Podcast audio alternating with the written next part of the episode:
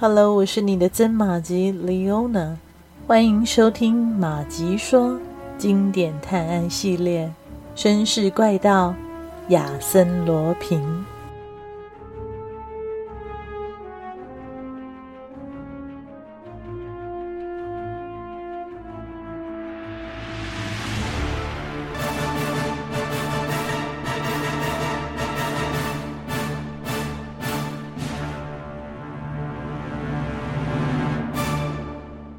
听完了亚森·罗平的叙述，瓦朗格莱似乎没能立即明白过来。稍过片刻，他拿了一份报纸，递给了亚森·罗平，手指着上面的一篇文章。亚森·罗平只念了一句：“处决恶魔，京城路易·马尔莱奇接受了最后的痛苦。”罗平只觉得一阵昏眩，绝望地倒在扶椅上。他不知道自己是怎么从内政部出来的，只记得总理那低沉的声音：“不能说出去啊，这会引起极为严重的后果。有必要这么做吗？大众憎恶的是马尔莱奇这个名字。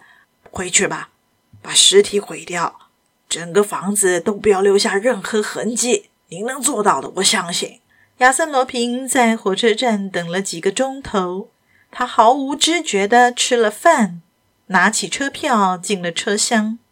他在发烧，一直做着噩梦。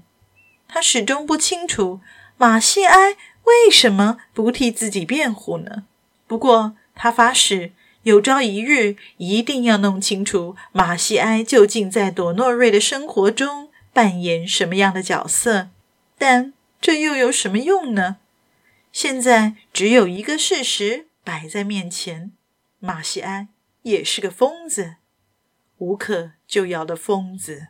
罗平的头脑现在是一片茫然，他胡言乱语，含含糊糊的念着一些人的名字，一直到了布鲁根火车站，下车呼吸了早晨的新鲜空气后，他才渐渐的清醒过来。虽说他被这起错杀无辜的冤案所伤害折磨，因为他知道无论如何是自己制造了这起冤案，但他还是精神抖擞地朝前走。两军交战总会发生事故，对于他其实没有什么损失。相反的，他为勒纳维争取到了一个丈夫，皮埃尔·勒迪克，尽管是个替身。但并不会妨碍他得到一个大公国，成为这个大公国的主宰。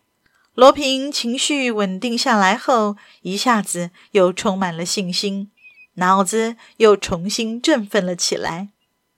到了布鲁根村子，他向人打听，得知皮埃尔·勒迪克昨天在餐馆里吃了午饭，就回城堡去了。亚森·罗平极为纳闷，他记得。自己走之前，曾经吩咐过皮埃尔把仆人打发走，关上城堡，不准再回来。离城堡越来越近了，罗平马上发现皮埃尔违背了他的命令，城堡的栅门大开着。罗平走进城堡，但找遍了整个城堡，也没有看见皮埃尔·勒迪克的影子。突然，他想起了自己那间小木屋。皮埃尔·勒迪克也许正在替心上人担心，而被直觉所引导到那边去寻找爱人。这可糟了！朵诺瑞的尸体还在屋内，亚森·罗平感到不安，立即往小木屋赶去。木屋没有动静，罗平走进门，来到卧室，才刚到门口，他就愣住了。在朵诺瑞的尸体上方吊着皮埃尔·勒迪克的尸体，他竟然自杀了。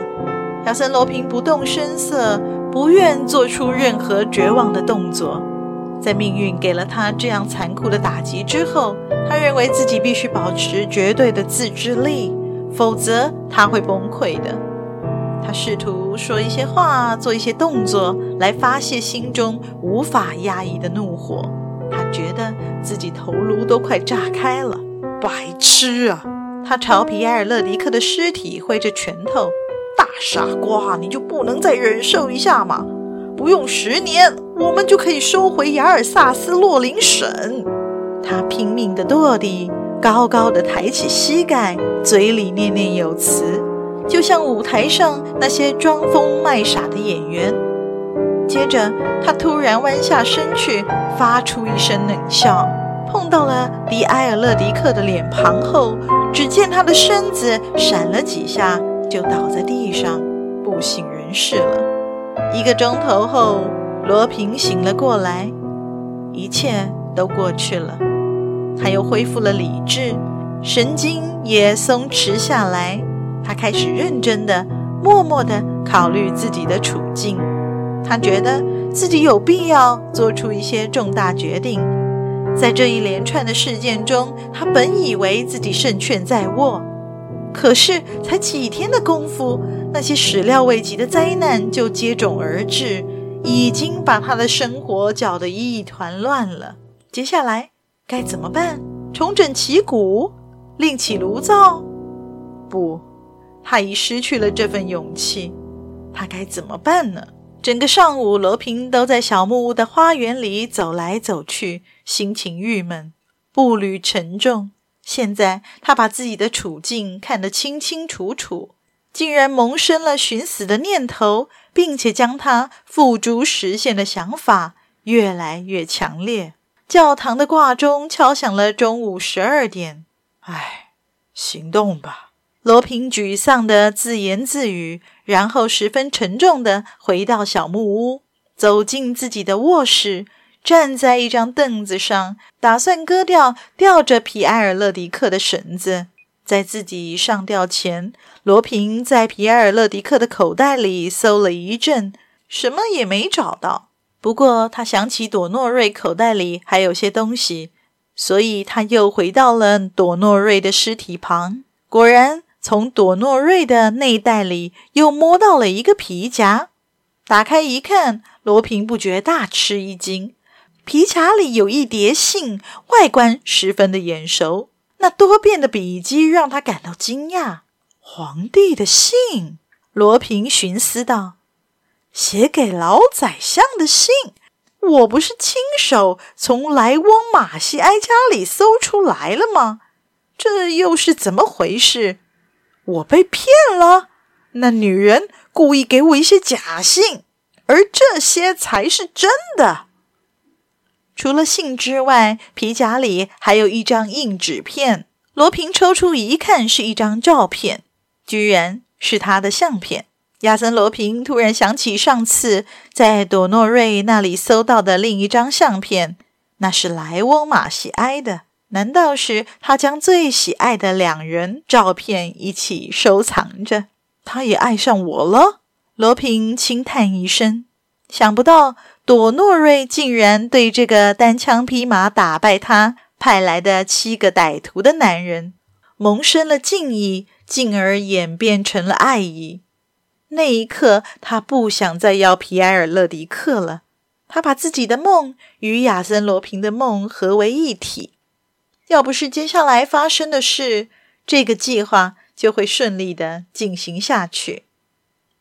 亚森罗平低沉地重复道：“他爱我，像别的女人，被我深深伤害过的女人一样爱我。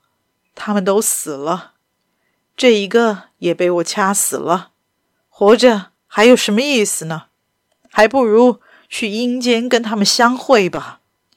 罗平把地上的两具尸体摆在一起，拿一块布盖上，然后在一张桌子旁坐下，铺开纸，写下了自己的遗书。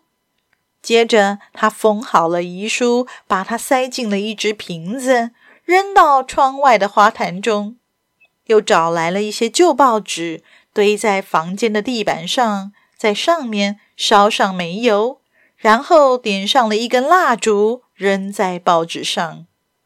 火苗窜起了，火焰迅速的蔓延，熊熊的燃烧，发出了噼噼啪啪的声响。小木屋很快的就整个燃烧起来。上路吧，亚森·罗平说。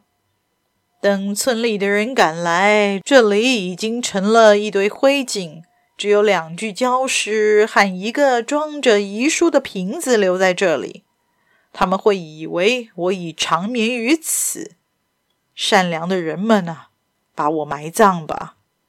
罗平走到围墙边，轻巧地翻过去，回头望去，只见火焰腾空而起，在天上像旋风一样的翻腾。非常感谢您的收听，希望马吉们收听节目之后，也别忘了按下赞助键，以实际的行动支持马吉创作更多有趣的故事。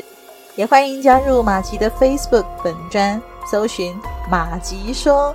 芝麻的麻，吉利的吉，说故事的说，更欢迎大家帮忙转发分享，让更多的朋友认识这个节目。